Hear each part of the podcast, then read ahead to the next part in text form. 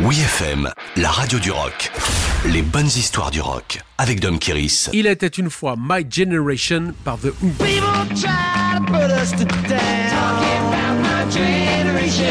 Au début des années 60, la Beatles mania bat son plein et les malfaisants Rolling Stones inquiètent les parents. La rivalité entre les deux groupes prouve l'existence d'une culture rock anglaise en pleine explosion dont va profiter The Who. Issus du mouvement Mods, né dans les quartiers ouvriers, les quatre musiciens se démarquent par une incroyable énergie et une fureur proche de l'orgasme.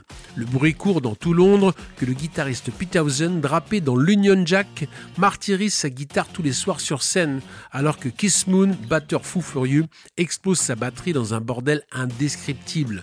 Afin de mieux définir cette audace sonore et vestimentaire propre à représenter la nouvelle génération de l'après-guerre, le thème pop art est inventé pour lancer le 45 tours My Generation.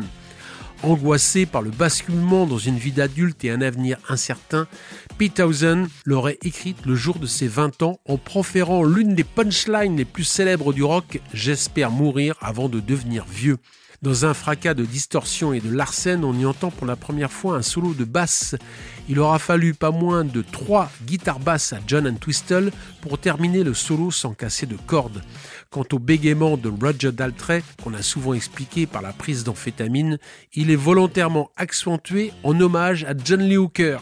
Si les Britanniques tiennent leur hymne à la jeunesse pour plusieurs générations, les Américains, affolés par tant d'énergie, renvoient les bandes pour corriger un son trop distordu à leur goût.